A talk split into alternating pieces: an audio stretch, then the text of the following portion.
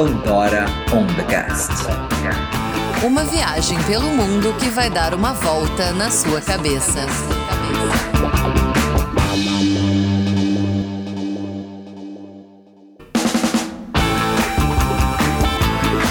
Olá! Esse é o Pandora on the Cast e eu sou a Luísa Lemos. Eu sou o Fernando Zunha. Eu sou a Rafa Velhinho. Eduardo Brancalhão, mais uma vez aqui. E aí, gente? Bom, a gente tá nessa volta ao mundo incrível que a Rafa e o Edu estão fazendo. A gente acabou de sair dos países nórdicos, que a gente teve três episódios falando sobre todos eles. No último episódio, a gente teve um papo bônus falando de sociedade nórdica e de aspectos é, um pouquinho além do roteiro. E agora a gente entra nos Bálticos. Fala aí, Pato. É exatamente isso. Passando a bola já direto, então, para a gente saber quais são os países bálticos e qual as peculiaridades de cada um deles. Conta pra gente aí, Edu.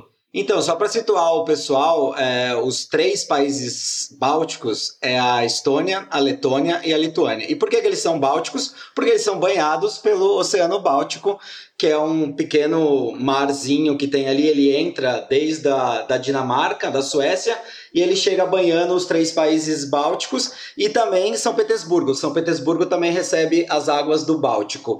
Eles são três países que cada um tem a sua língua própria. Os três eram ex. É, é, eles pertenciam à União Soviética, eles só conseguiram sua independência em 1991. E a gente, na verdade, a gente queria conhecer mais tempo esses países porque eles têm, a maior parte deles, 60% na Estônia, 50% na Letônia, é floresta. Então eles dão muita ênfase para a natureza e são países que tem muita pouca gente. Então eles têm várias cidades históricas também, várias fortalezas perto do Mar Báltico. Só que não deu tempo da gente visitar com o tempo que a gente queria, que a gente marcou com a Luísa na Polônia. Então a gente teve que dar uma corridinha nos países bálticos para ver essa visita ilustre, né? Gente, sempre a Luísa, acho que é a terceira vez. A Luísa nunca mais vem nos visitar, de tanto que a gente supostamente diz que a gente correu pelos países para poder encontrar ela. Mas eu sempre lembro que, além da, da, desse fatídico encontro com a Luísa, a gente tinha programado de conhecer outros países também dentro da área Schengen, então a gente tinha três meses de visto só. Mas realmente esse encontro com a Luísa aí fez a gente descer voando as tranças pela Finlândia. E a gente teve uma semana, na verdade, desde, eh, desde que a gente entrou nos países bálticos, para conhecer os três, né? Mas realmente, assim, gente, eles são super bicurruchos. Eles têm nem 6 milhões de habitantes, os três juntos, isso aí é metade do Rio Grande do Sul. E de cabo a rabo dos três países, uh, eu acho que são 650 quilômetros. Então, isso daí realmente, eles são três países picurruchinhos. Dava. Né, uma semana ficou pouco, poderia ser um pouco mais. Mas o encontro com a Luísa era muito importante. E qual país vocês foram, foram primeiro? E me contem se vocês gostaram, assim, se, se o bullying que eu tô sofrendo, ele, ele faz sentido. A gente chegou a cogitar de visitar, é, de te encontrar na Estônia e na Letônia. Só que aí a Rafa, na época, falou: ai, gente, a gente, coitada da Luísa, a gente vai fazer ela ir pra Estônia. O que, que, ela, que, que ela vai fazer lá?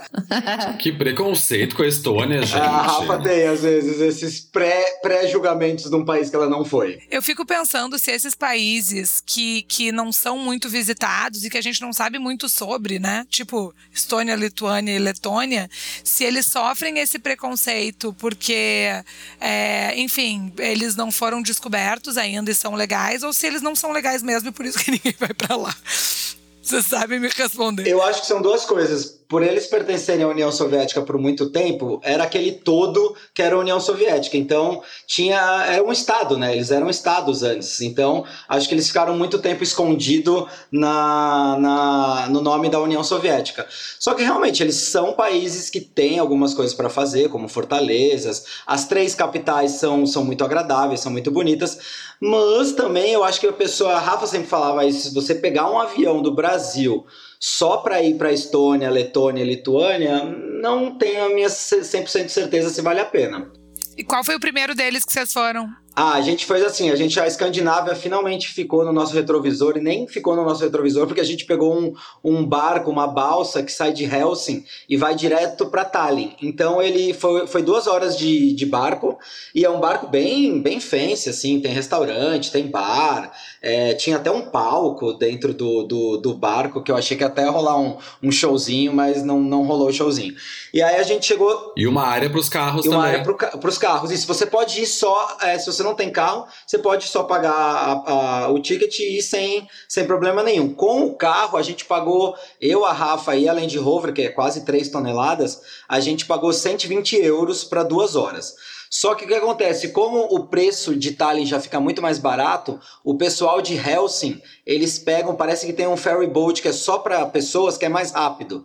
Então você chega em, em Tallinn em 45 minutos. E para mim foi uma sensação muito agradável chegar em Tallinn, porque ela é uma cidade medieval, toda murada, pequenininha, e tipo, vou ter tomar cerveja na rua, parar num bar e tomar uma cerveja por 3 euros, 4 euros, coisa que nos países nórdicos era inconcebível. Eu eu falo por mim, eu não sei qual é a, a, sensação que a Rafa teve, mas principalmente comparando com Helsing, Tallinn para mim foi amor à primeira vista. Apesar dela ser muito pequenininha, a gente se ficou mais concentrado só no centro histórico, só que tinha, ela é toda murada, tem aquelas aquelas torres de proteção, onde você quer que você ande no centro histórico, tem aquelas torres que dá para ver a cidade inteira. Eu achei bem bem bem prazerosa a cidade. Mas a coisa de beber na rua é porque não pode beber na rua nos nórdicos ou por causa do, do valor da cerveja?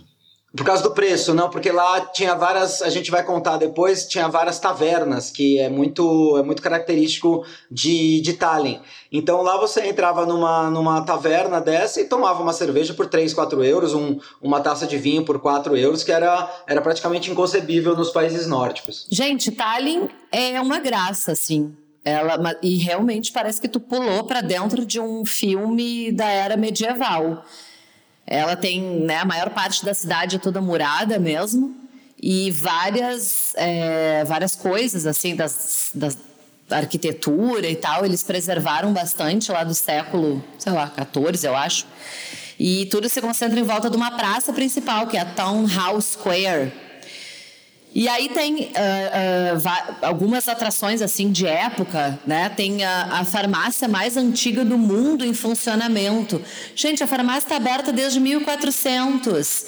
Imagina se a gente já sofre com remédio vencido. Essa galera aí tem que fazer umas limpas nessas medicações aí de 600 anos atrás. Mas é bem legal essa parte assim de hum, dessas tavernas, né? Eles, resol... Eles uh, tiveram realmente essa intenção de criar um ambiente medieval. Então as pessoas em volta da town, da, dessa town square ficam vestidas com as roupas de época e aí ficam fazendo um, umas comidas nos panelões e tem essas tavernas aí é, em toda a volta da praça tem vários tipos e a gente entrou numa, não me lembro se a gente pesquisou é, necessariamente para entrar nessa, acabou sendo é, a, uma das mais famosas dela, o nome dela é Old Hanse, e eles têm ah, a intenção de recriar a experiência de como se tu estivesse fazendo uma refeição na Idade Média. Então, quando tu entra tu percebe já que não tem luz elétrica, é tudo a luz de velas. E aí tem aquelas mesas de madeira enormes onde as pessoas, enfim, se juntavam e tinham as refeições juntas, bebendo uns, cane uns canecões de, de para servir cerveja de barro. E aí tinha. Eles serviam. Uh, um dos pratos principais, assim, de Itália era um caldo de alce. E vinha numa bowl assim, numa, numa cumbuca de barro sem colher. Ou seja, a pessoa tinha que se babar toda com, a, com o caldo de alce. E aí tinha uma, uma, cerveja de mel. Eu não sei se chama hidromel isso. Eu não sei se ela é uma cerveja, amor. Eu acho que ela é uma bebida de mel alcoólica mesmo. Não, não necessariamente ela é uma cerveja. É porque ela é fermentada também. É por isso que, que chamam de cerveja de mel, porque ela é fermentada, mas necessariamente não é cerveja. Mas enfim, daí eles servem várias carnes de caça, né? Carne de urso, carne de rena, e aí tem os animais silvestres. Mas a coisa mais esquisita era que tinha um barril cheio de salsicha, gente. Uma salsicha, as pessoas pescavam essas salsichas no barril. Eu não lembro de comer, não. Eu achei uma coisa assim meio esquisita. Uma salsicha meio branca boiando naquele barril. Não gostei muito, não. Tá, deixa eu fazer uma pergunta, então, já que estão contando essas coisas, tá, essa clima medieval, mas aí a Rafa tá trazendo que eles uh, ficam querendo manter um pouco desse visual, dessa estética uh, medieval e contar. Né, uma pergunta que eu já fiz lá para os nórdicos, acho que foi na terra lá do Papai Noel, e que faço agora também. Uh, e também pegando o gancho da coisa da farmácia que tu brincou ali, né? Que os remédios têm que atualizar os remédios.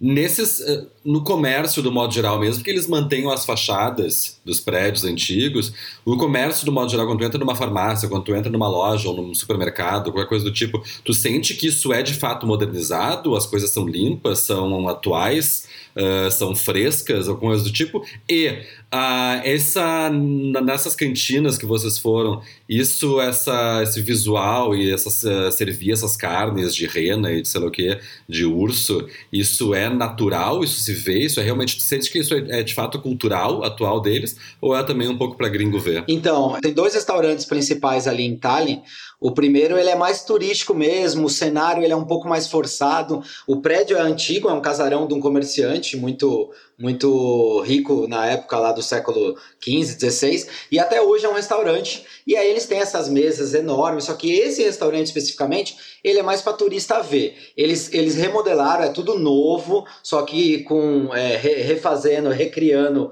a época do século XVI, XVII. Aí tem as bandas que tocam todos os dias músicas medievais, vive lotado. Então esse, esse, esse daí é bem mais turístico mesmo. Só que o outro restaurante que a gente foi, que ele chama Dragon 3, ele é situado na antiga sala da tribuna da Câmara Municipal de Tallinn. Então ele é, você tem que descer uma escadinha, ele fica lá embaixo, ele é bem mais ele é bem menor, mais intimidador assim, é mais aconchegante ao mesmo tempo. E aí realmente não tem luz, então é só luz de vela. Então esse ambiente eu achei ele mais genuíno, medieval. O outro, que é o restaurante principal, ele dava um aspecto mais turistão, sim. Agora sobre as carnes, é, é, eles gostam mesmo, porque eu lembro que quando eu fui no supermercado, a gente sempre vai para supermercado é, para comprar comida, etc. Porque em Tallinn a gente acampou, a gente tinha atravessado o, o Mar Báltico e a gente achou um monumento que era em homenagem aos soldados alemães ali, que era bem bonito.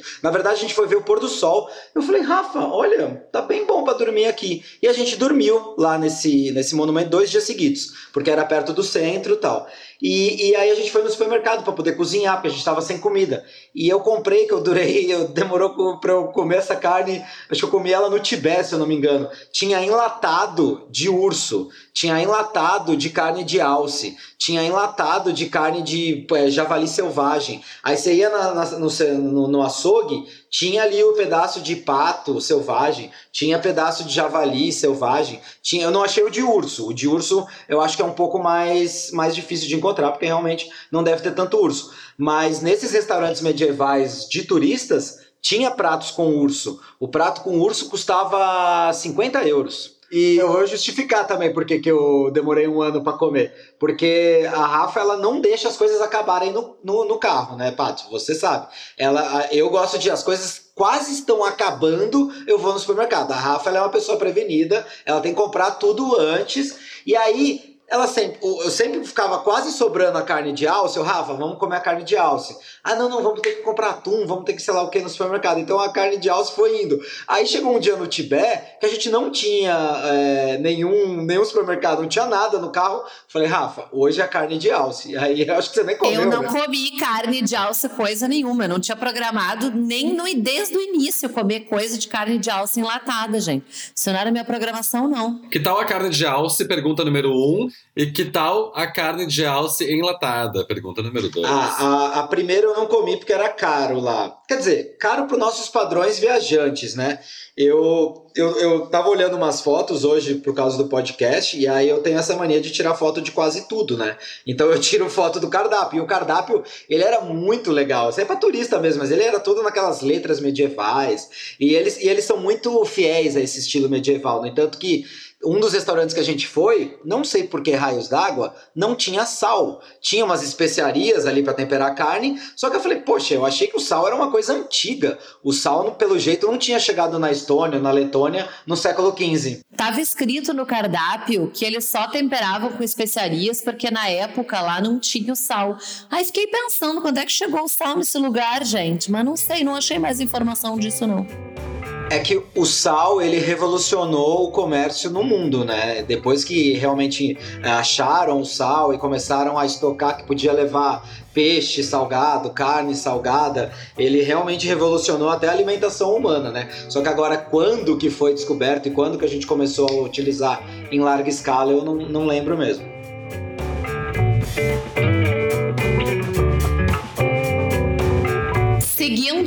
Falando de Tallinn, uma coisa. E aí a gente volta para um assunto muito recorrente aqui, que é a memória afetiva. Quando a gente uh, conhece um lugar com amigos, a gente encontrou um casal de amigos da estrada. Dessa vez é a Pauline e o Robert. A gente fala com eles até hoje. Eu fiquei tentando lembrar onde é que a gente conheceu eles. Eu sei que foi num camping, mas eu, a gente não tem certeza se foi na Suécia, mas a gente acha que foi. E aí eles estavam passando por lá. Eles tinham um motorhome, né? Uma motorhome. Eles estavam viajando de motorhome. E aí a gente encontrou eles em Tallinn e passeou em Tallinn com eles. E eu lembro da gente passar naquelas vielas, assim, de pedra, e a gente comeu em algum lugar.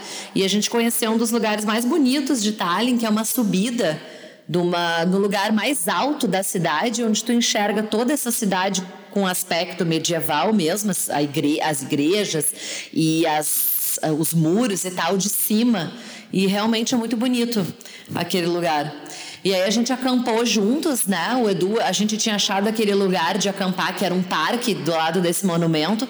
A gente convidou eles e passou a localização para eles. E eles foram nos encontrar. E eu lembro até hoje coisas que marcam na, na memória, né? Eu sempre azucrino o Edu quando ele está em camping, ele resolve sair do carro de cueca para ir até o banheiro, enfim, acha que está em casa. Mas o Eduardo usa tipo cueca boxer, né? Aquelas cuecas maiores. E eu sempre fico, gente, Eduardo, põe a calça, põe a bermuda. E aí aquele dia o Robert me desceu da, da motorhome com uma cueca assim, tipo um gente, não sei, era quase um biquíni. Era uma cueca assim super marcada. E eu me chamou a atenção na hora, né? Gente, que cueca super justa essa. Mas assim, super como se ele estivesse na sala dele. E aí eu, a gente se dá conta que esse, esse tabu aí de corpo, de roupa e coisa, a gente tem muito aqui, né? No Brasil também, os europeus não estão nem aí, tanto que em hostel, né, eles trocam de roupa, a galera não tem essa, esse problema aí com o corpo e com andar de cueca, não. Não, realmente na Europa eles têm esse desprendimento, né, a gente acho que já conversou sobre isso em outros programas, mas é incrível, eu às vezes que tive na Europa, principalmente no verão, quer dizer, obviamente no verão, em função dessa, dessa questão especificamente, o desprendimento não só para, não, não, não é nem assim praias de nudismo, mas às vezes são praias que não são de nudismo, às vezes as pessoas estão completamente nuas, ou eu já vi em praças de cidade, no centro da cidade, numa pracinha de cidade, uma pessoa de um homem mais velho, assim, de fio dental, tomando sol, porque tava calor, a chance de pegar um solzinho nas coxas, no bumbum. Foi lá, botou um fio dental, só tapa, um tapa-sexo, e foi lá pegar seu sol no meio da pracinha, na grama, as pessoas ali conversando, a gente tomando uma cerveja, fumando um cigarro, e um senhor do nosso lado ali de fio dental. Um senhor assim, um senhor, sei lá, de seus 70 anos, mais ou menos. Eu acho incrível, gente. Maravilhoso. Eu vi em Berlim. Eu não sei se é uma praça conhecida, mas eu lembro direitinho, no meio, meio que no meio da cidade, assim, era um parque e as pessoas lá peladonas, achei maravilhoso. Mas o que Não, eu dizer... e pasme, desculpa eu te interromper só, porque assim, é, que Berlim é uma coisa específica, uma coisa à parte, né? Uma capital zona super cosmopolita e super moderna. Eu vi numa cidade de interior mesmo, uma cidadela de interior. Então não é só em grandes cidades, assim, isso que eu queria dizer. Eu só ia comentar que a Rafa falou que o Edu tem a mania de sair de cueca como se estivesse em casa, mas ele de fato estava, né? Em casa. É, é a nossa casa, ele pode sair realmente de cuecas. Não tem muito pra onde sair, né? É. mas pelo menos ir no banheiro. Não, mas aqui, é pros europeus, eu lembro também de uma situação quando eu tava na Suíça, acho que foi meu primeiro mochilão que eu fui pra Europa. E eu sei lá, na Europa é só, eu acho que eu não faria no Brasil. É, eu tava cansado, aquele negócio de pegar trem, pegar ônibus. Aí eu achei uma pracinha ali em, em Zurique. Falei, ah, legal essa pracinha, eu vou tirar um cochilinho. Achei um gramadão, tirei um cochilo. Quando eu acordei, tinha duas meninas do meu lado tomando é, sol de topless. E, tipo, eu te acordei e falei, gente, onde que eu tô? Porque agora as pessoas estão peladas aqui do meu lado. Só que depois eu, eu me acalmei um pouco falei, não, gente, elas estão tomando sol só. Sabe? Dei aquela emoção de brasileiro, mas depois. depois a pessoa passa. acorda, tipo, o que eu pedi. Obrigada. Obrigado, Deus. é, tá, mas e aí, aí vocês ficaram quantos dias com esse casal? Então, a gente tava dormindo no mesmo lugar é, duas noites, que eu achei um lugar, é, eu e a Rafa achamos um lugar que era um monumento, como eu já falei. E um dia inteiro a gente passou junto, a gente foi em restaurantes e foi bem, bem legal. E a Pauline e o Robert, eles se tornaram amigos mesmo, porque ela até veio pro Brasil fazer um tratamento, até dei dicas para ela o que fazer no Rio de Janeiro. Vira e mexe a gente, a gente conversa. O Robert, ele, ele gostou muito de mim porque ele tem uma Land Rover, uma Defender também. Então ele, ele gosta muito desse, desse tipo de viagem de aventura, apesar de eles estarem viajando com um motorhome, que é muito mais confortável, porque os dois eram um pouco mais velhos que a gente. O Robert devia ter uns 45, 50 anos, a Pauline uns por aí, 45. Então foi isso que aconteceu. A gente ficou esses dois dias com ele e, e, foi bem legal. Mas vocês se conheciam das redes dos Overlanders ou como é que vocês já se conheciam? Não, não, na verdade, a Pauline e o Robert a gente conheceu na, num camping mesmo. Num camping na Suécia. Ah, na Suécia, entendi. Isso. Eu fiquei pensando agora se a gente encontrou pessoas que a gente conheceu. Uh, pela internet. Vocês conheceram um casal que você estava atravessando na balsa e encontraram eles, reconheceram e falaram com eles. Ah, o Mundo por Terra. Ah, sim, sim, sim, sim. Ele era da internet, eu já tinha falado com, com o Mundo por Terra várias vezes, porque na época que eu estava fazendo pesquisa para Volta ao Mundo, ele era um, do, um dos que mais disponibilizava informação de como alterar o carro, porque eles, eles realmente foram pioneiros um dos pioneiros aqui nesse tipo de viagem aqui no Brasil. Então, deixa eu fazer, aproveitar e fazer uma, uma pergunta com relação a isso. Eu sei que vocês têm participam aí de grupos, não sei se nas redes sociais, WhatsApp, essa coisa, tem esses grupos de overlanders. A Rafa, várias vezes, quando eu tive com vocês algumas vezes, ou falando de, de longe, é, eu me lembro que vocês falavam que vocês já se, se programavam para a chegada no Tibete, por exemplo, né, a viagem pela China, ou para ir como é que é os desafios de viajar uh, no Sudeste Asiático, ou agora como vocês estavam se preparando pela viagem para a Ásia, vocês mais ou menos já estão em contato com outros overlanders que já, já tiveram nesses lugares e já passaram por questões burocráticas, questões né, geográficas, enfim, para darem dicas e saber conseguir fazer o, o roteiro de vocês. Uh, vocês acabam, uh, vocês mantêm contato com essas pessoas ou vocês vão falando com eles para resolver questões bem práticas mesmo e depois tchau, tchau, chica? Não, a gente mantém contato, porque realmente é uma comunidade forte, que todo mundo se ajuda, porque imagina, dando um exemplo para a África agora, que ia ser nosso próximo continente, nosso próximo desafio. Se você for pela mídia, você acaba não, não querendo, você fica é, desmotivado de ir para a África, porque realmente o que chega para nós aqui é só uma, uma parcela mais negativa. Eu lembro de um, de um podcast que eu estava ouvindo esses dias, é um ciclista, teve na época que a gente estava no Kirguistão, é, teve um ataque a ciclistas no Tajiquistão e, morreram cinco ciclistas. Era um atentado terrorista. Aí todo mundo na época, meu, meus pais até, gente, vocês não vão pro Tajiquistão, né? Vocês vão só pro Kirguistão, né? O Tajiquistão é perigoso. Eu falei, gente, mas por que, que o Tajiquistão é perigoso? Aí o que, que acontece? Como a gente não tem informação nenhuma sobre o Tajiquistão, a gente pega essa informação negativa que apareceu na mídia e coloca aquilo como, como realidade. Então a gente vai por porcentagem. Ah, eu não sei nada do Tajiquistão, é, o Tajiquistão é perigoso porque aconteceu isso. Em Paris teve, sei lá, quantos? Sete atentados, né, bem perto. Só que como a gente tem muita coisa boa, é, como a gente lembra, a gente tem muita recordação de Paris e muita informação de Paris, a gente nem, não, não acha Paris é, perigoso. Mas aí respondendo a tua pergunta, sobre os overlanders na, na África, é fundamental, Pato, porque se eu for me basear na mídia, você acaba não indo. As pessoas que estão por terra dirigindo, ou seja os mochileiros, seja o pessoal de bicicleta, seja o pessoal que vai andando também, eles têm a informação real do país. Ele vai me falar se é perigoso ou não. Muita gente, o, o outro país que é na África que, que você já ouve, a pessoa já faz, hum, o Sudão. Todo mundo fala o Sudão, pô, o Sudão é perigoso. Cara, o Sudão não é perigoso. Todos os relatos que eu leio de pessoas que foram, acho um dos, um dos lugares mais hospitaleiros da África. Só que ele teve um conflito faz 10 anos e criou o Sudão do Sul, que na parte sul do país estava perigoso, entendeu? Naquela época. Então essas informações das pessoas que estão na estrada, para mim são fundamentais. E na Tailândia a gente só conseguiu entrar na, numa fronteira porque previamente a gente já tinha um contato de um, de um, de um britânico que mora na Tailândia. Porque que acontece? A Tailândia ela tem uma legislação, só para resumir bem rápido, ela tem uma legislação meio dúbia assim para se pode entrar o motorhome ou não pode. Então é muito difícil entrar na Tailândia. E dessa vez a gente, com a ajuda dele, a gente conseguiu. Se a gente não tivesse a ajuda dele, talvez a gente não teria entrado na Tailândia. E olha só, é, é, e esses contatos que vocês fazem, eles são de forma individual ou tem um grupo dos overlanders? Tem, tem no Facebook, que a comunidade se ajuda muito, e tem no WhatsApp. Só que o WhatsApp eles pedem só para quando você estiver lá, entendeu? Eu queria entrar no, no Overlander África esses dias aí do WhatsApp, só que aí o administrador perguntou: Mas você tá aqui? Eu falei: Não, meu carro tá aí.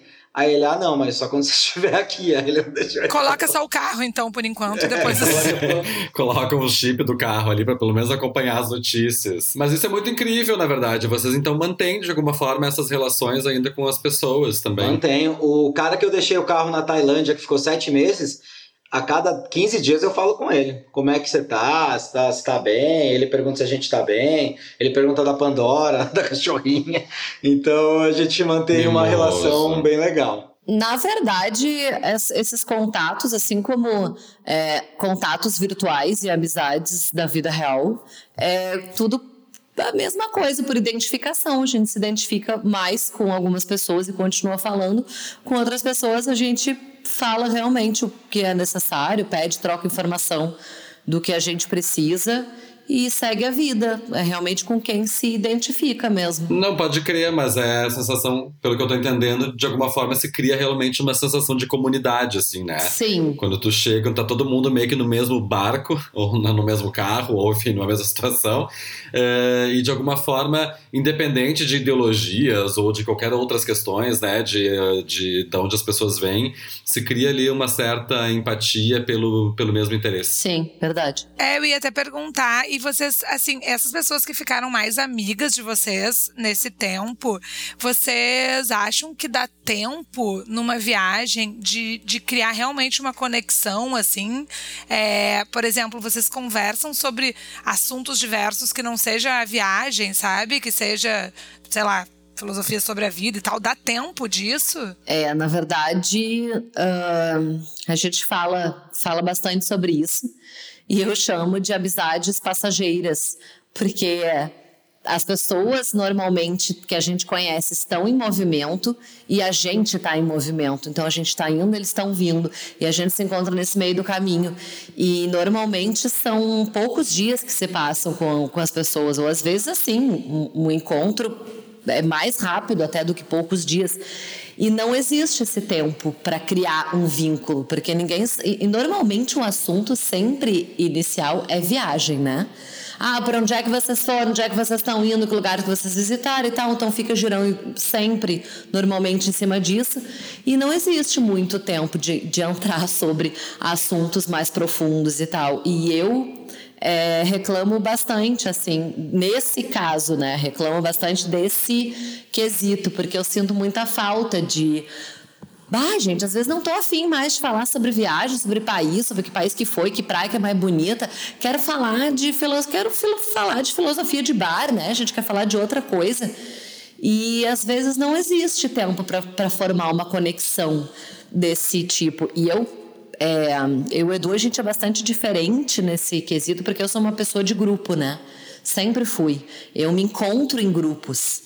E o Eduardo, ele é mais tipo lobo né? Ele se identifica muito e gosta muito de, de estar sozinho e criar as conexões, enfim, com a natureza e tal. E eu sinto muita falta de gente, de criar vínculo. E até foi a questão, enfim, depois a gente fala mais, né? É, eu me achei muito, para mim foi uma época muito boa da viagem, a época do Tibete. Apesar de ter várias uh, dificuldades de estar em altitude, de ser difícil, de dormir. O Tibete foi um dos lugares mais difíceis em relação à, falta de estrutura. É, de, de, de ter banheiros assim inexplicáveis, realmente com palavras, mas a gente estava em grupo, né? A gente andou 40 dias com seis carros saindo no mesmo horário, fazendo todas as coisas juntas. Então a gente criou muito vínculo naquela viagem. E eu, eu me achei, né? A parte mais difícil era transformar as minhas piadas de português em inglês. Essa parte é complicada, às vezes eu não consigo. Mas eu, foi uma época da viagem muito importante para mim. Não, isso é verdade. Todo mundo lá na roda, quando a gente ficava à noite conversando quase todos os dias, as pessoas adoravam. Rafa, conta uma história. Rafa tinha que contar uma história. Ela tinha que ficar lembrando muito. Como acontece aqui entre nós. É verdade. É. Não, esse podcast foi criado para isso, né? Pra Rafa contar história, basicamente. Pra Rafa contar história. Se eu tenho uma história junto com a Rafa, eu falo, Rafa, conta você. É bem, vai ser bem melhor explicado em detalhes. Gente, às vezes a história dele foi ele que viveu e eu tenho que lembrar do que aconteceu com ele para poder contar a história. Eu acho que é mal, o Eduardo ficou mal acostumado a mandar eu contar as histórias. Mas enfim, às vezes acontece de criar o vínculo. A gente recém contou da experiência da Aurora Boreal e aquele dia, aquela vez, a gente passou uma noite juntos. E a gente criou uma identificação natural. É, realmente foi, foi por uma empatia, uma é, né, é, simpatia mútua que aconteceu da gente falar até sobre várias coisas, né? Que nem até o Edu comentou, ele ficou até altas madrugadas conversando com o Stefan. E não era só sobre viagem, foi, enfim, sobre coisas da vida. Então, às vezes acontece desse vínculo surgir, mas não é o normal. O normal é as pessoas estarem em movimento e a gente está em movimento e não existe o tempo para criar um vínculo para que os assuntos desenvolvam a ponto da gente falar de coisas da vida, mas às vezes de sentimentos, né, da gente e tal. Então, mas o bom é que hoje em dia também tem todas essas ferramentas digitais e aí a gente consegue falar com os, com os, com os nossos amigos, é, vira e mexe com as pessoas mais importantes para a gente, a gente acaba mantendo essa relação mesmo estando longe. Claro que invariavelmente se acaba se separando de algumas pessoas, mas isso acho que é, é, natural da vida, né? Não tem é um funil que a vida mesmo faz. Quando você vai passando, ficando mais velho, você realmente escolhe com quem que você quer estar do lado, quer conversar, e aí a, a, distância que a gente vive, essa distância longa, com as redes sociais ela, ela fica um pouco menor, né? É, eu acho que só disso, assim, antes da gente seguir a viagem, é, eu acho que é um relato brilhante esse da que a Rafa traz assim dessa dessas relações humanas durante a viagem porque eu acho que isso fala muito uh, de uma realidade de quem realmente está na estrada por tanto tempo de quem realmente fez da sua vida e da sua rotina ou da não rotina estar na viagem durante tanto tempo né? A gente tende sempre a romantizar tudo né? A gente romantiza enfim tudo mesmo. A gente tem essa tendência e, e é muito é, comum, eu mesmo né, falava com a Rafa às vezes, às vezes via ela meio triste, ou sei lá, eu meio insegura, com N questões. E a gente pensa, mas como assim, mulher? Tu tá viajando o mundo, tá? Sabe? Tipo, tá com uma grana guardada para justamente dedicar esse dinheiro para isso, para poder viajar. Tu tem os dias livres, tu não tem compromissos, não tem não sei o quê, barará, barará. Mas a gente está sempre nessa ideia de que as pessoas estão viajando numas eternas férias e, e, e, que um dia é melhor do que o outro, e que, enfim. Mas realmente existe a questão do Covid, do convívio entre casal, que vocês já falaram brevemente em alguns outros momentos, acho que a gente certamente vai voltar a isso. Mas esse relato é um relato que eu acho incrível mesmo, assim, da gente pensar nessa ausência também, né? Com uma vida cheia de novidades, que é de quem está na, na, cada dia numa cidade diferente ou num camping diferente, ela também é feita de ausências, né? Da, da ausência do convívio, é, da intimidade com outras pessoas para além do marido, né? Daquela, de quem tu pode, inclusive de com quem tu vai falar sobre o teu marido, ou sobre uma noite mal dormida, ou sobre uma briga, ou sobre um outro medo que daqui a pouco ele não tá tendo porque ele tá no meio de uma trilha, sabe? Então acho que são esses dias dias assim que eu acho que tornam esses relatos muito, muito bonitos, muito preciosos. É, eu achei, eu achei muito incrível também, porque eu fico pensando, a gente até estava conversando esses dias, é, que a gente ouviu um, um, podcast sobre saudade, né?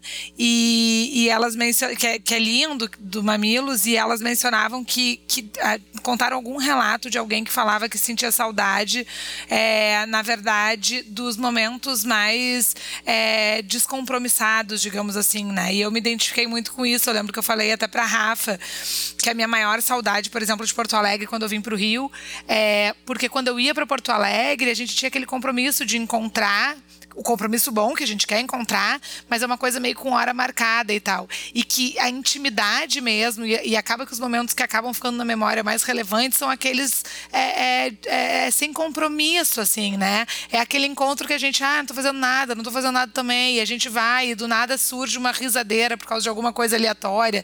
E, e, e essa intimidade, ela vai se criando desses momentos, né?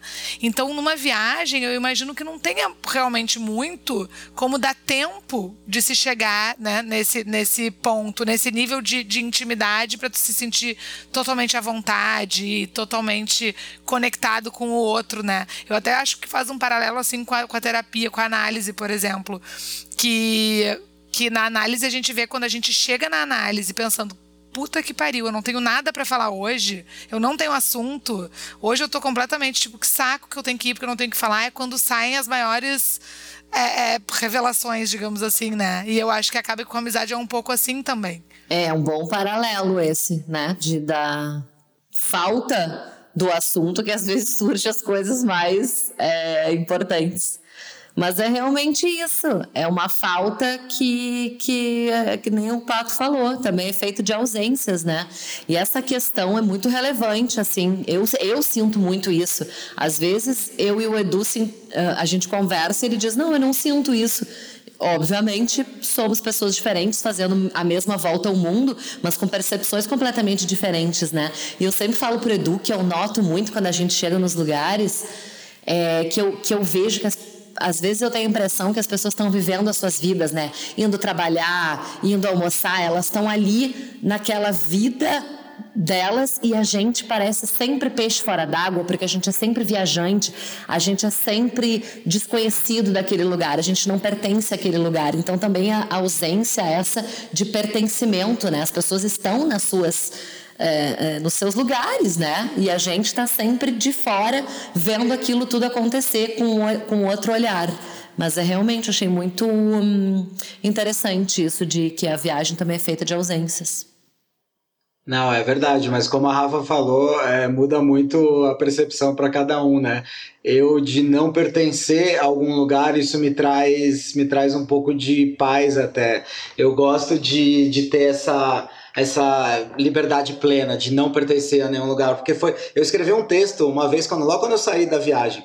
Pela primeira vez na minha vida, eu não tinha que dar satisfação no trabalho, eu não tinha que dar satisfação para os meus pais, para minha família, para ninguém. Eu tinha liberdade total. Eu podia escolher para onde eu ia, eu podia escolher o que, que eu iria fazer, eu podia realmente estar aberto a novas experiências. Só que isso realmente é, ela, a viagem ela, ela, ela, ela entra numa maneira totalmente diferente em mim, como ela entra numa maneira totalmente diferente para Rafinha. Isso é normal, porque a gente são dois seres humanos e a gente tem percepções e absorvemos coisas diferentes, né? Essa tua coisa de não pertencer te fazer bem, Edu, é... aí a gente volta lá pro primeiro programa, o segundo, que é só ver que tu buscou isso, na verdade, na tua vida, né? Tipo, desde o início tu já pensou primeiro em ir pra Manaus, depois foi para Porto Alegre, tipo, soz... completamente sozinho, né? E criou relações novas e tal. E aí, depois de um tempo em Porto Alegre, tu buscou a viagem. Então, na verdade, eu acho que era uma coisa que tu buscava, né? Não, sim, e eu queria, na verdade, é que eu nunca tive não, não tive as ferramentas ou ainda não tenho a capacidade.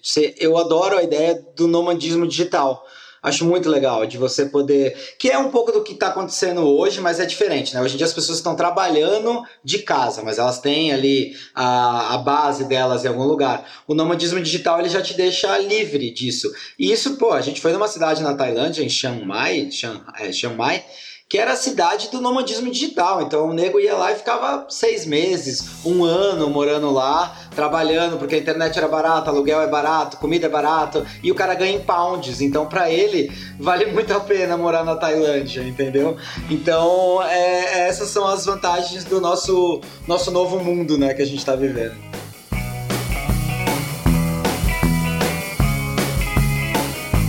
Gente, o papo tá uma delícia. Alguém tem mais uma adendo pra fazer? Ou a gente pode voltar pra viagem? pois é. Eu só ia falar o seguinte é, sobre esse assunto, porque eu acho interessante ver esses, essas peculiaridades da vida de vocês mesmos, de sentimentos e tal.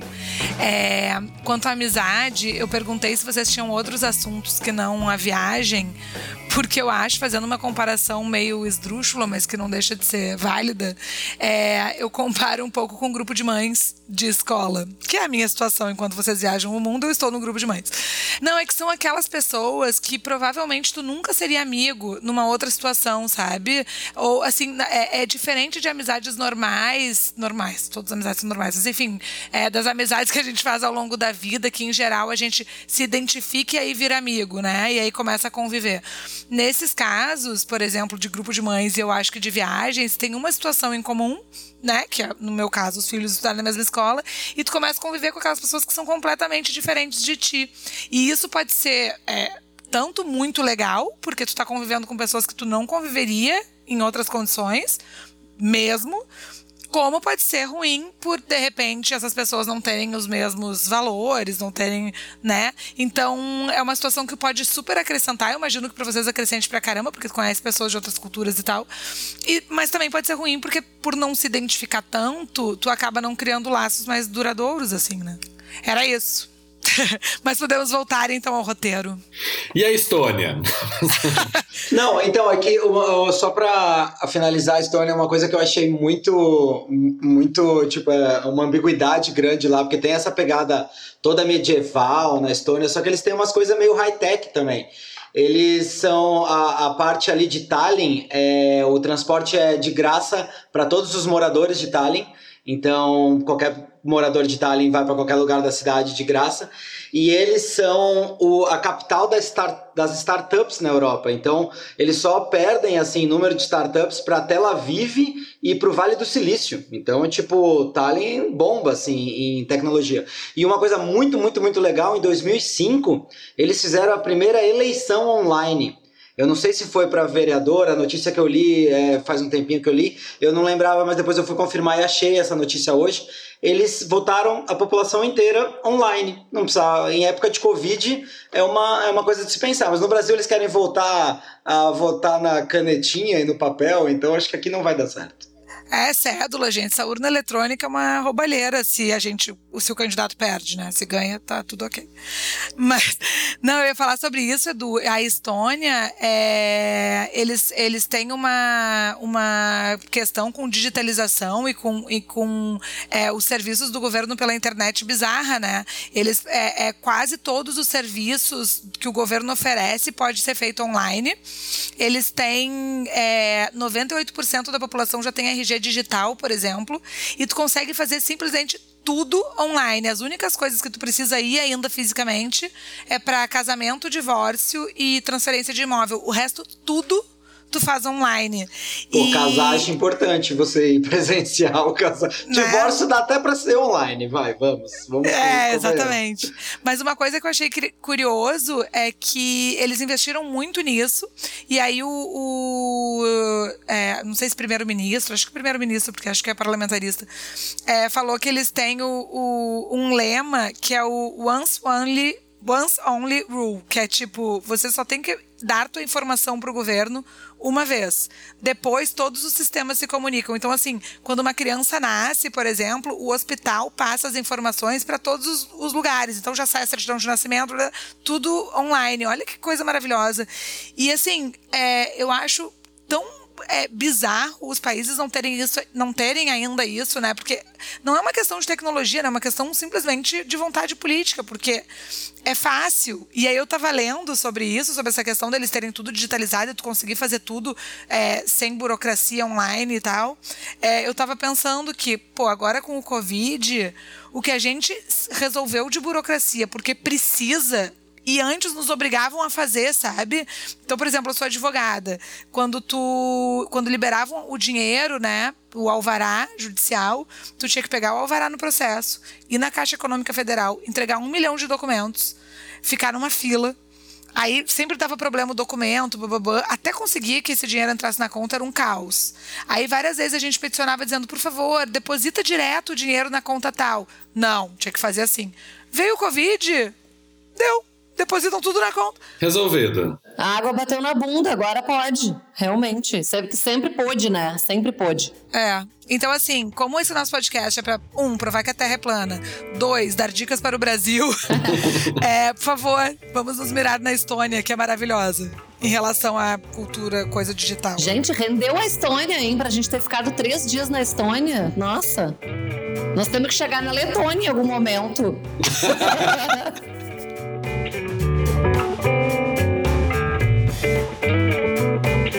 Eu queria chamar o nosso primeiro quadro, vamos? Ai, vamos, vamos inovar e, e pular a Letônia. Depois a gente volta.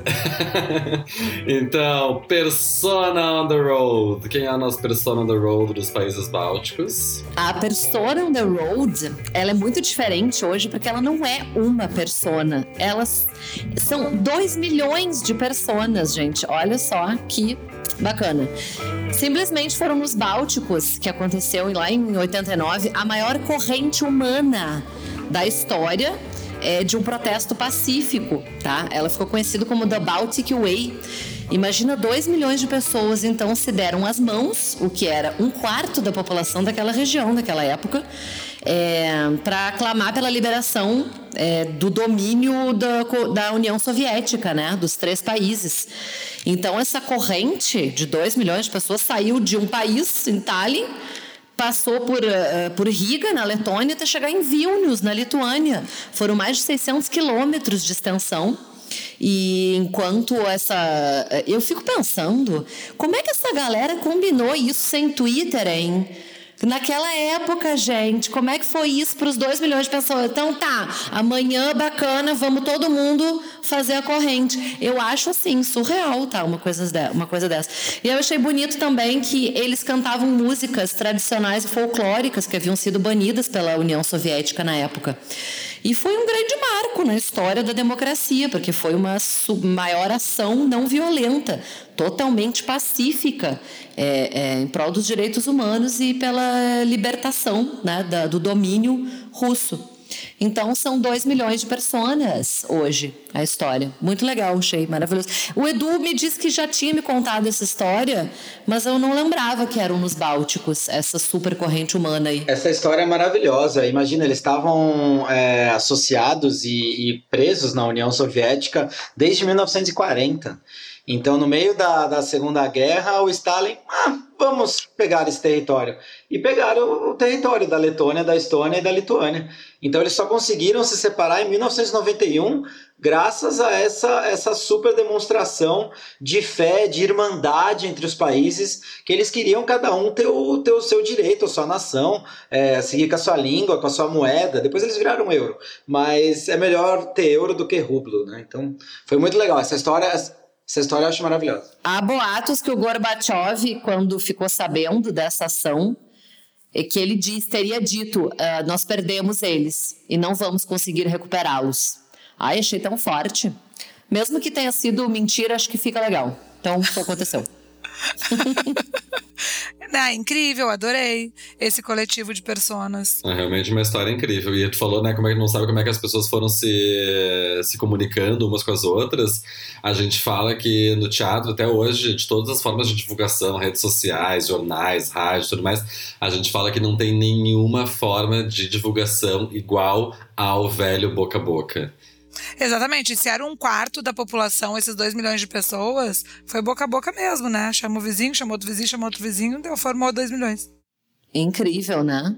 E aí depois vocês foram o quê, gente? Letônia? Depois a gente foi direto para Letônia. E Letônia, a capital da Letônia é Riga. E Riga é, ela é um pouco diferente de Tallinn porque ela já dá aquela sensação de cidade maior.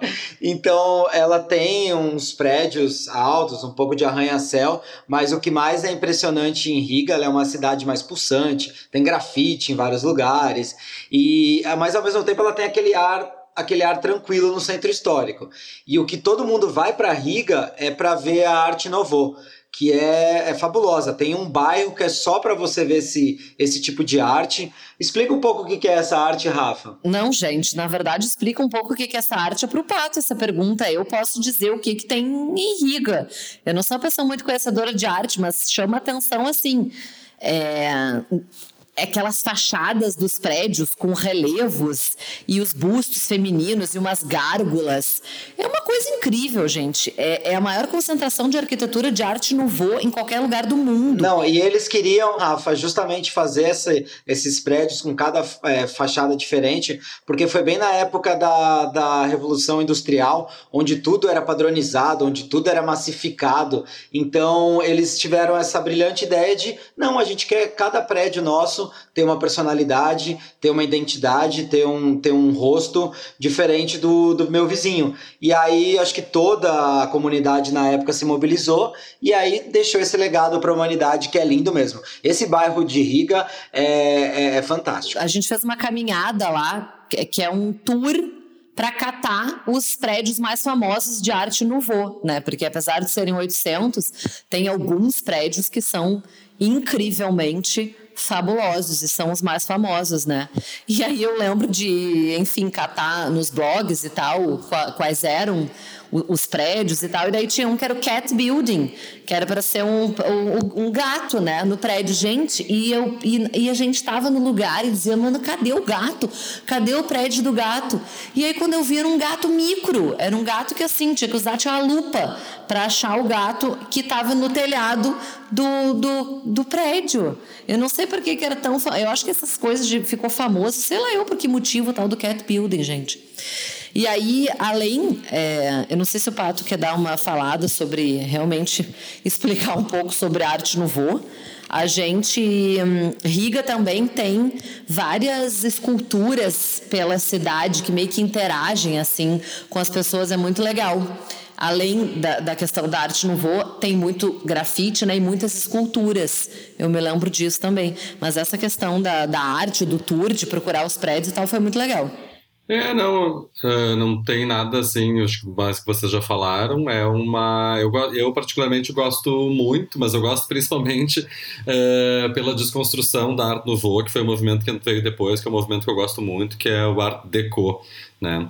Mas só para a gente falar, o Art Nouveau é esse movimento que surgiu depois desse, em reação ao movimento da, de arte acadêmica, né? E quando tu fala que é uma forma de arte, uma forma de arte que se manifestou, começou na Europa, né? na, na França principalmente, uh, significa arte nova, né, para criar quando realmente quiseram começar a criar um outro estilo uh, para contrapor aquele estilo mais clássico, né, mais mais quadradão, assim, mais uh, realista mesmo das, uh, das formas geométricas, das formas das pessoas. Então eles começaram a desconstruir um pouco dessas figuras e a gente vê isso muito né, em quadros quando eles têm pinturas, quando tem esse, esse, esses movimentos mais curvilíneos, cheios de mais rebuscados, cheios de fora, cheios de contornos. Uh, enfim, tem muito isso na, na, arquitetura. Na França a gente vê muito. Uh, tem muitos prédios no Rio de Janeiro, né, que por ser uh, a, nossa, a nossa corte antes de. É, por, ser, por ser a nossa corte ainda, é, historicamente e ter tido muita influência, né, como a gente aconteceu, até hoje acontece muito ainda, né, mas a força do, desse colonialismo é muito forte e a gente está sempre pagando pau para o europeu, é, principalmente nesse momento da corte, né, então a gente sempre trazia muitas influências do que vinha da Europa, então o que era um movimento uh, europeu acabava também trazendo para cá. No Rio de Janeiro a gente vê muito da, da, das construções daqueles prédios, as fachadas dos prédios mais antigos, o próprio uh, Teatro Municipal no Rio de Janeiro, ele tem muito de uma, de, uma, de referências francesas, né? Mas tem na França, a gente vê muito, uh, até nas estações de metrô, que tem os trabalhos com ferro, aqueles ferros uh, contorcidos, enfim, é um trabalho cheio de detalhes. E aqui em Porto Alegre a gente tem um grande exemplo uh, de Art Nouveau, que é uma casa muito conhecida que fica na Independência, que é a Casa Godoy, e é a única referência de casa Art Nouveau que nós temos aqui na cidade. Eu ia dizer que é, é, curioso porque eles foram dominados pela, pela União Soviética por tanto tempo, né? E a arquitetura soviética é exatamente o oposto, né? Tu vai para os países que tiveram, que foram, é, que fizeram parte da União Soviética e são aqueles prédios é, secos de linha reta, né? Aqueles é, é, simples, né? Aqueles tijolões assim. Na Polônia eu lembro que a gente via muito desses desses prédios. Então que bom que mantiveram, pelo menos, todos os, os prédios históricos anteriores, né? Não, gente, eu, é, eu lembro muito das fachadas, assim, e não eram detalhes, assim, que poderiam passar despercebidos. Tem alguns prédios lá que, gente, tinham, é, tem muita influência de animais, né, de mitologia, então tinham leões e tinham é, essas gárgulas e, e a, os rostos de deuses mitológicos, então era uma coisa incrível, assim, realmente, é, mesmo para quem não, não precisa entender de arte para apreciar, a arte no voo em Riga é maravilhosa. E Riga também tem essa pegada, essa pegada medieval, eles também têm essa, esses balangandã aí das tavernas e tal. E desde que a gente chegou, que qualquer pesquisa que tu faz assim sobre a Letônia, eu queria falar sobre Riga, mas não, é sobre a Letônia. Eles têm uma bebida é, especial deles lá que chama Black Balsam, que seria o bálsamo negro. E aí é, a gente ficou é, curioso para saber o que, que era. É uma bebida lá do que foi, enfim, a receita original é de um boticário do século XVIII. E tem 24 ingredientes dessa receita original, seria tipo um elixir, tá? E tem 45% de teor alcoólico, realizem, né? E reza a lenda que a tal da, da Catarina, uma imperadora russa lá, quando ela foi para Letônia, muito tempo atrás, ela ficou doente. E aí ela procurou tudo que era médico possível e não conseguiu se curar. E ela se curou tomando esse bálsamo negro. E aí, claro que a gente resolveu provar, né? Mas é um líquido escuro, assim, pode ter de vários sabores. Mas. E aí a gente foi, é, eu não sei se acho que era almoçar numa taverna, e a gente resolveu comprar o tal do bálsamo negro numa lojinha é, de bottle shop, dessas que vende álcool, porque era mais barato. E eu levei dentro da bolsa, né? Olha a pessoa dando dica. É de fazer coisa errada no restaurante. E aí a gente resolveu gravar, gravar um vídeo, tipo ao vivo, eu experimentando o bálsamo negro, tipo Ana Maria Braga. Gente, a gente foi rever esses vídeos essa semana e esse vídeo está maravilhoso, porque a minha cara, quando eu tomo o bálsamo negro, é impagável, é uma cara tenebrosa. Eu faço assim uma cara de desgosto e digo é bom, é muito bom pro inverno letão. ah, coloquem no stories esse é vídeo. Não, eu tentei mandar para vocês, só que tinha dois minutos o vídeo. Esse vídeo realmente ficou muito bom. Esse vídeo é muito bom, porque a minha cara de desgosto com, com o bálsamo negro é desesperadora, gente. Devia ser. Eu tenho essa memória de ser uma coisa muito ruim e amarga mesmo. Essa é a lembrança que eu tenho. Faz muito tempo, né? Mas olhando o vídeo me veio à memória esse sabor desgracento aí. Mas tá muito bom esse, esse vídeo na Maria Braga provando o bálsamo negro. E deixa eu fazer uma pergunta para vocês. Como que é a população, tanto da Estônia, que a gente já passou, quanto da Letônia, de característica mesmo? Eles parecem mais com russos, parecem mais é, com é, escandinavos? Então, todos os países, eles mantêm ali uma média de 70%, 60% da população local, só que eles têm 25%, 30% de russos.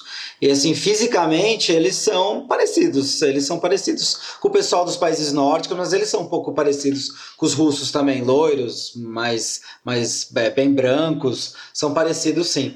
E sabe uma coisa que, que me chamou muita atenção lá, justamente por causa dessa influência russa, eles têm algumas igrejas ortodoxas. E as igrejas ortodoxas, eu nunca tinha tido tanto contato com elas. Elas são muito mais coloridas do que as nossas igrejas católicas. É assim, tipo, uma ostentação, assim, até demasiada. Tem muito ouro. E tinha uma dessas igrejas, que é a, a Catedral de Nati da Natividade, que ficava ali no, no centro de Riga, que me chamou a atenção uma coisa que foi a primeira vez que eu vi de tanta igreja que a gente entrou na Europa, O Jesus, ele estava caracterizado com feições árabes. Ele era mais moreno. Ele não era aquele Jesus nórdico de olho, olho claro que a gente está acostumado a ver em muitas igrejas. E era da igreja ortodoxa russa, lá no centro de Riga. Isso me chamou bastante atenção. Ah, legal. É, esse Jesus é, é, o que dizem que era, de fato, né? Porque ele era ali do Oriente Médio, né? A gente que, que sei lá, Hollywood transformou num, num um cara loiro de olho azul. Loiro não, né? É, bom, mas enfim, eu ia perguntar sobre as pessoas e o jeito das pessoas. Porque eu li em algum lugar que o povo da Letônia é conhecido como o povo mais introspectivo do mundo. Não sei se vocês notaram isso. É que assim, ó, realmente a gente passou dois dias, né, em cada país. Infelizmente, tem algumas coisas que eu não interagimos com muitos letões para eu saber. Tem, mas não tem problema não saber. E... É, não, claro, porque não tem como em dois dias a gente ter uma impressão tão profunda assim. Não é tão profunda, a pessoa se ficasse talvez uma semana já saberia. Mas é, não sei dizer se são tão introspectivos assim, não sei dizer isso. Não, eu achei que vocês poderiam saber, eu perguntei porque no que eu tava lendo, o, a pessoa, as entrevistas, assim, as pessoas que, que falam, que são pessoas que foram morar lá e falam que estranharam, é, falam que eles, por exemplo, exemplo, é, a pessoa notou que eles, que eles costumam atravessar a rua para não ter que passar por outra pessoa, porque eles não gostam de. nesse nível, que eles não gostam de, de, de ter que cumprimentar estranhos. Ou que, por exemplo, se eles estão é, se eles estão saindo do, do, do, seu apartamento e tal, e tem alguém no saguão do prédio, eles esperam a pessoa sair do prédio para então passar pelo saguão para realmente não ter que cumprimentar estranhos. Então eu achei que fosse uma coisa que chamasse muito atenção. Gente, então tá explicado porque a taxa de natalidade deles é tão baixa lá. Eles não conseguem chegar perto do... Mas isso eu achei que foge introspecção, isso já é uma loucura, uma fobia, a pessoa atravessar a rua para não ver outro ser humano. Introspecção são os nórdicos, essa galera aí meio maluca, então, mas assim, não notamos, não, não posso dizer que eles são assim. As ruas são vazias ou os centros urbanos são cheios de gente, assim, é bastante populoso? Olha, eu, eu falei ali no início que perto de Tallinn e perto de Vilnius, que a gente vai falar daqui a pouco, Riga ela realmente é maior. Ela agora tinha, eu tava revendo as fotos, tinha hora no centro histórico que a gente foi passear, é, a gente almoçou, tomou esse, esse bálsamo e a gente já ficou mais, mais alegrinho, ficamos passeando mais tempo no, no centro histórico, não tinha ninguém. Talvez seja por isso, então, que eles não gostam de ver gente. Mas nessa reportagem dizia que uma, uma das prováveis causas da introspecção é a baixa densidade populacional e o fato de ter muitas florestas lá. Então eles costumavam, eles têm como, como histórico viver muito isoladamente. Eles viviam em fazendas isoladas, que é uma casinha isolada e autossuficiente, assim. Então, eles acreditam, eles acreditam que se deva a isso, assim. Eles são pessoas realmente mais é, que não estavam acostumadas a ver muita gente ao redor.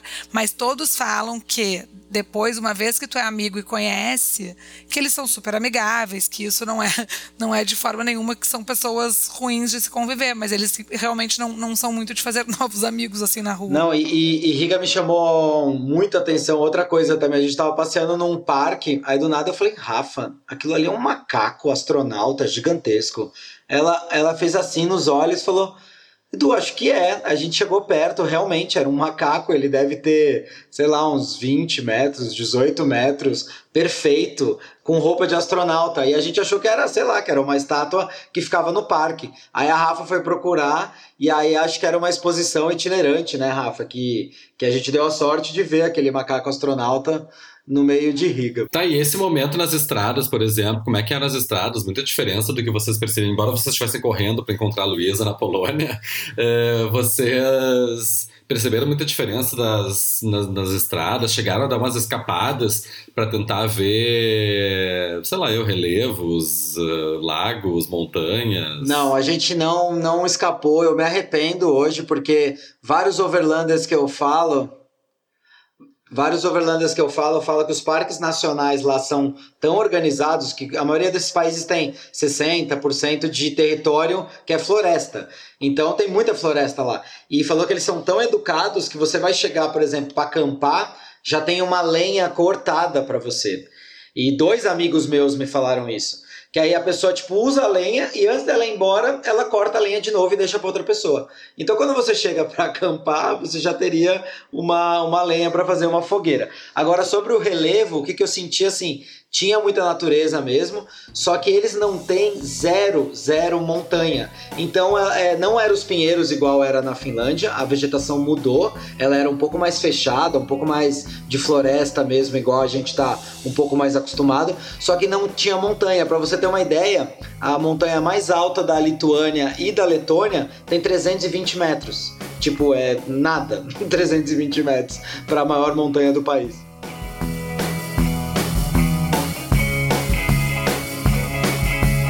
Que ótimo, então. Mas vocês acabaram não conseguindo curtir nada desses. Uh, dessa coisa da natureza mesmo, porque vocês tinham que encontrar a Luísa, a pessoa que tá sempre apontando. que a culpada dessa correria toda era a Luísa. Esse podcast também teve esse objetivo: me crucificar pra fazer eles correrem. No... Não, mas foi um encontro que valeu muito a pena. Eu sei que eles claro, são eternamente gratos não por tenho, esse encontro. Não há sombras de dúvidas que foi um encontro maravilhoso que do qual eu morro de inveja. Mas antes de estarmos na Polônia, a gente ainda passou pela Lituânia. Lituânia, Fala da Lituânia, gente. Eu achei que vocês estavam esquecendo que tinha mais um país, Pituco. A Lituânia, a gente chegou em Vilnius, na capital, e aí tava uma. Eu, eu me lembro disso, tava uma chuva louca. E a gente, sei lá, deu uma, uma volta e só vi igreja. Gente, a igreja, mas é igreja, assim, uma igreja atrás da outra, assim. A cada esquina tem uma eu igreja. Eu acho que é a maior concentração de igreja que eu já vi, assim. A nossa sensação era isso. Nossa, tem igreja nesse lugar, caramba. E era bonita a cidade? Como é que a, a cara dela também tem essa cara medieval? Ela tem um centro histórico também. Mas ela não é. Ela é a mais é, tadinha é a mais feiozinha delas. É realmente Vilnius, eu dei uma implicada. Não sei se o tempo estava muito ruim. Eu sou uma pessoa altamente influenciável pela chuva e pelo tempo ruim. Mas assim, eu não, não morri de amores mesmo. Coitada, Lituânia, só fui para Vilnius, né?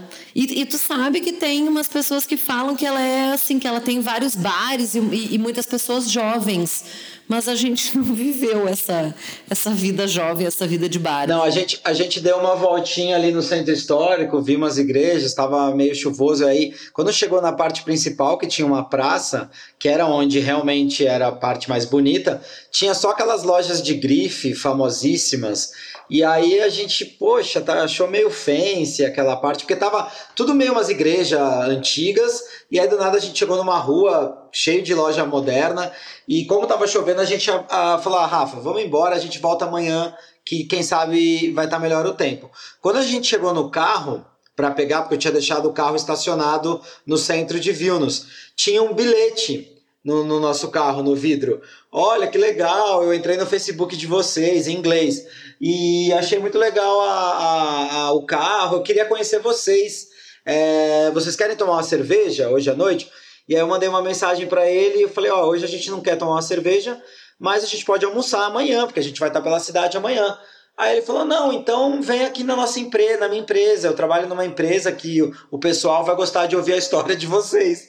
Aí a gente falou, tá, vamos, vamos para essa empresa. Chegamos lá, tinha que tirar o tênis, era uma empresa só de jovens. Eu não sei se eles trabalhavam com publicidade. Era uma agência, era uma agência de publicidade, gente. Então era assim, o clima super informal, né? Não era uma, uma mega empresa, era uma agência de publicidade, a galera sem sapato. E aí o almoço, cada um tinha levado um prato. E eu, como sou sempre uma pessoa bem preparada, disse, Eduardo, não vou chegar de mãos vazias nem pensar. A gente parou na da conveniência, acho que eu comprei um wrap, sei, qualquer coisa que uma, eu achei Um wrap de rena e um hambúrguer de, de urso. Tudo para não comer o alce enlatado. Mas enfim, foi a coisa mais querida o almoço na agência. Eles estavam super interessados na viagem. Mas eu falo com eles até hoje. Dois deles são fotógrafos.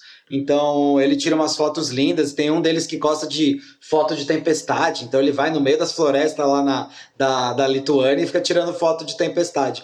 Eu sempre quis. Eu tenho curiosidade de como é que tira essas fotos, porque Cara, eu sempre fico com medo de destruir a câmera, né? E tirar foto de tempestade, você tem que estar tá ali no, no meio do, do, do jogo. Mas eles dão um jeito, não sei se eles levam guarda-chuva. E aí é legal que a gente manteve esse contato, então contradiz até um pouco que essa matéria que a Luísa leu, né? Que as pessoas são mais reservadas, pelo menos na Lituânia é, a gente teve esse contato mais próximo. Foi legal. Eu ia dizer isso, nem tão introspectivos assim, então. Mas era Letônia. É, gente, mudou, mudou 200 quilômetros para baixo, é outro país, não era outra cultura, tudo, tudo diferente. Eles podem ser completamente diferentes dos letões. É, o que eu ia dizer é que vocês falaram que negaram a, a cerveja dele num primeiro momento. Eu ia dizer que ele deve ter pensado, pô, chegando da Letônia já tão introspectivos assim, essa galera não, não, e aí realmente foi a coisa mais legal da Lituânia. Foi o almoço com a galerinha da agência. Entre um monte de igrejas e conheceram uma agência de publicidade. Sucesso. Isso. Sucesso. Isso, basicamente. E nós não entramos em nenhuma das 100 igrejas. Ah, porque cansa também, né? Ficar vendo igreja, igreja, igreja. É, ah, chega uma hora que deu. Mas deixa eu fazer uma pergunta, então, pra gente encerrar os países bálticos, que eu acho que deu pra ter uma super ideia, né, de como que é. Eu acho que foi super bom. Se vocês tiverem que escolher um deles pra, pra indicar para as pessoas visitarem, vocês diriam qual? Qual que vocês gostaram mais? Eu indicaria a Estônia, Tallinn, eu gostei muito, muito. Eu achei aquela cidade genuinamente medieval em vários momentos, eu gostei tu muito. Vê. É, como a gente tem percepções diferentes, eu já indico a Estônia, eu adorei Riga, realmente. Ela tem a pegada medieval, mas ela é mais moderna, tem esses grafites e arte, essa história, essa mescla aí, eu achei muito, muito legal mesmo. Que é a galera introspectiva, putz, bom, mas não importa. Você não precisa ir para lá para fazer amizade. Você vai para lá para passear no bar e, e, ver a arte no voo, não é para fazer amizade, não. Mas eu ia falar que. Eu, tá, vou falar disso um pouquinho mais no final ali, mas. Uh, tem uma questão que, como vocês também não tiveram muito tempo para se dedicar aos três países, e vocês acabaram indo mais para as capitais. Vilnius também tem uma questão que às vezes é compensada, mas eu vou falar disso nas minhas pendicas, que é compensada de outra forma, mas é a única capital dessas três aí que não fica na beira do mar, né? Então, do Báltico ali. Então, isso também às vezes acaba fazendo toda a diferença para tua primeira impressão. Ver água é sempre bom, uma água. Uma... Então, a, essas cidades de, de beira de, de mar são sempre mais atraentes, mais facilmente bonitas. Que nem o Rio de Janeiro. Rio de Janeiro é incrível, não precisa muito, né? Já é aquele relevo todo ali, já, já mata tudo. Ah, mas a gente não, não pode fazer essa comparação nem, nem próxima do, da galerinha báltica com o Rio de Janeiro. Tá? Vai, vai ser injusto aí. Não, só tô falando com relação a, a mais fácil de praias de cidades que estão na beira do mar serem mais bonitas, assim, mais facilmente apaixonantes. É, e tem uma coisa ali olhando o mapa que eu acho que é legal desses países, porque se tu for ver, a Estônia, ela tá bem perto dos, dos nórdicos, né? Principalmente da Finlândia, tanto que vocês atravessaram num barquinho. É, e a Lituânia ali já, já ah, tá com a Polônia e perto da Rússia. Então, sei lá, eu acho que deve mudar o, o as influências. Não, e, e, vocês sabiam, e vocês sabiam que a, a Lituânia, antes ela, ela participava de um império polaco-lituânio que era bem forte há muito tempo atrás. Então, a, a Lituânia ela foi, durante muito tempo, parte da Polônia. Tá aí o motivo dela ser muito católica e ter muita igreja, porque a Polônia também é igualzinha, tem muita igreja na Polônia. É, a Polônia é realmente um país sabidamente muito, muito católico. E vocês sabiam que a Estônia, em oposição, é o país menos religioso do mundo? Eu achei bem curioso isso. É verdade, eles foram dos últimos países a, a aderir ao cristianismo. E pra você ver, né? É, tava tão perto da Lituânia. A Lituânia já tem esse elo com o cristianismo bem mais antigo. E a Estônia já, já é um país que tem hoje em dia até mais ateus do que pessoas que seguem alguma religião.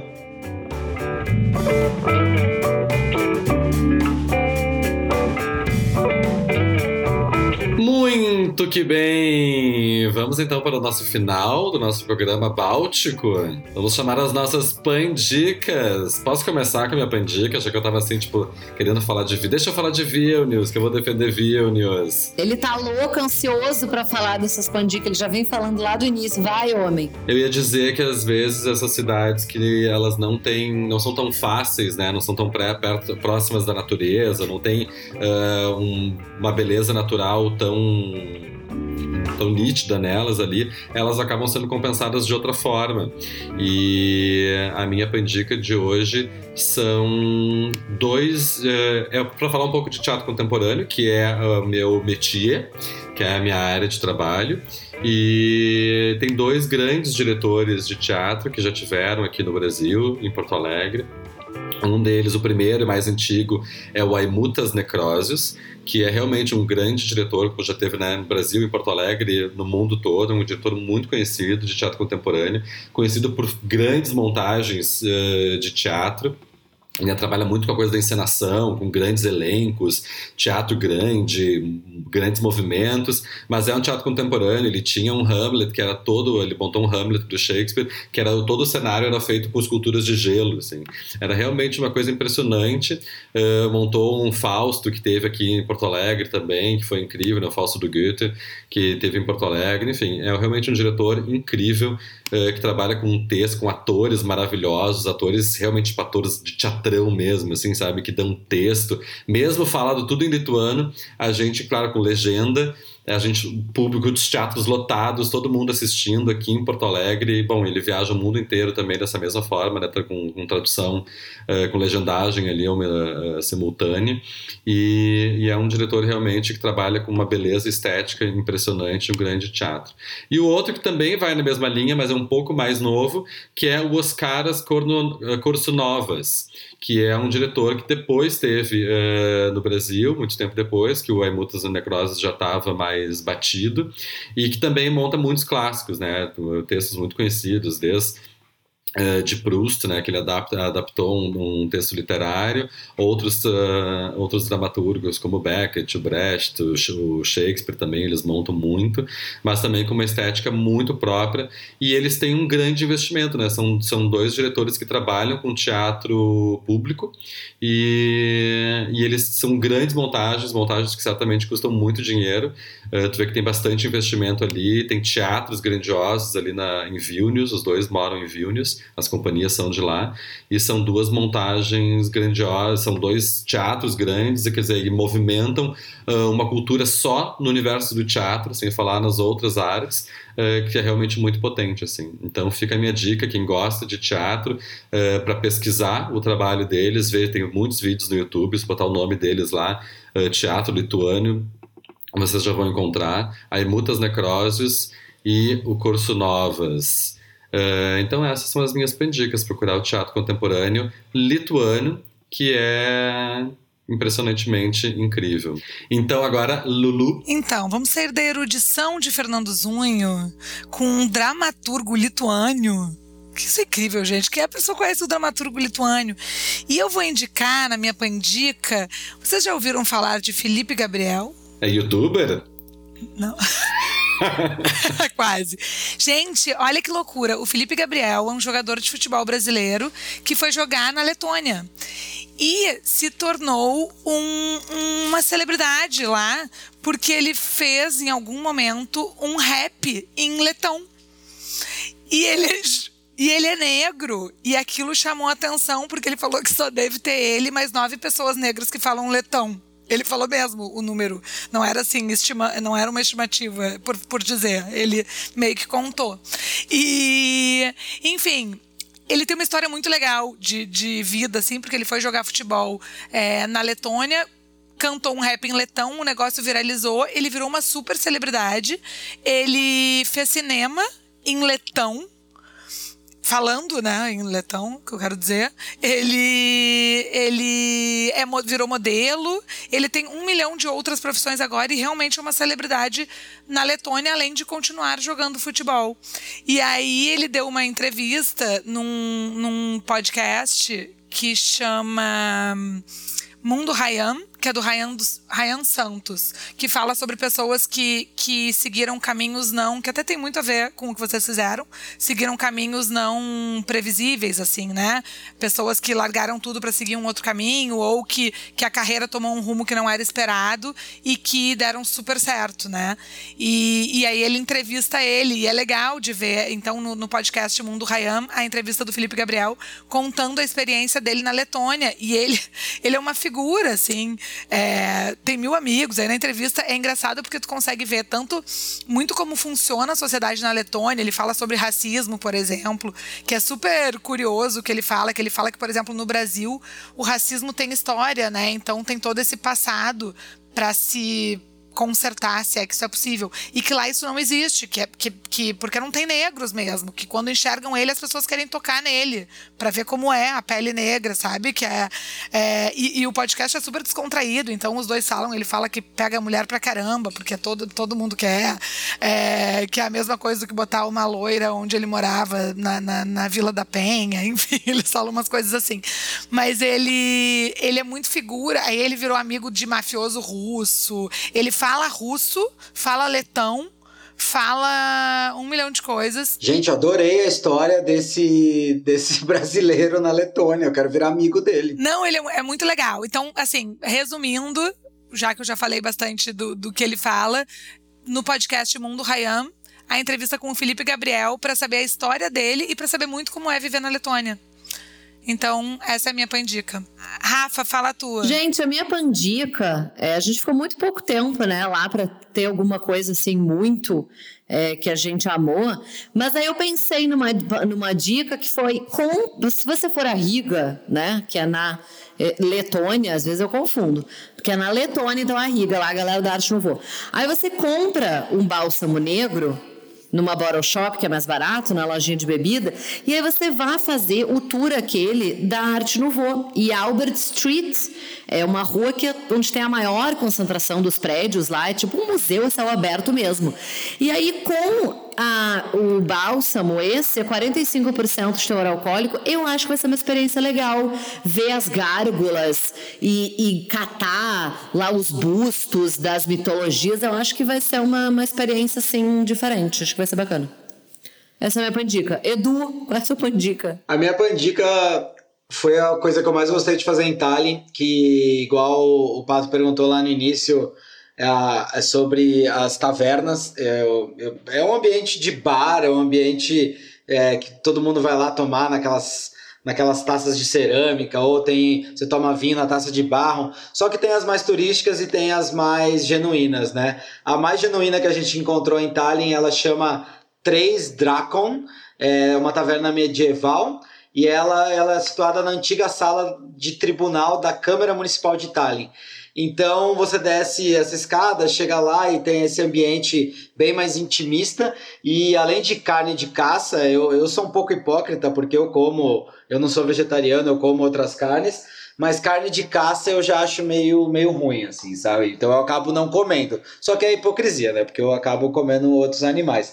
Então dá para você ir lá e o melhor de tudo, é muito barato. Você toma uma cerveja por um euro ou até três euros e o vinho também não passa de três euros. Então as bebidas são baratas e você tem uma comida, uma comida medieval. Às vezes a comida medieval é um pouquinho sem gosto, mas aí pede uma salsicha, alguma outra coisa, porque eles não tinham sal, né? Mas eles dão um jeito ali cozinhando com as especiarias. Ah, que saudades de um bar.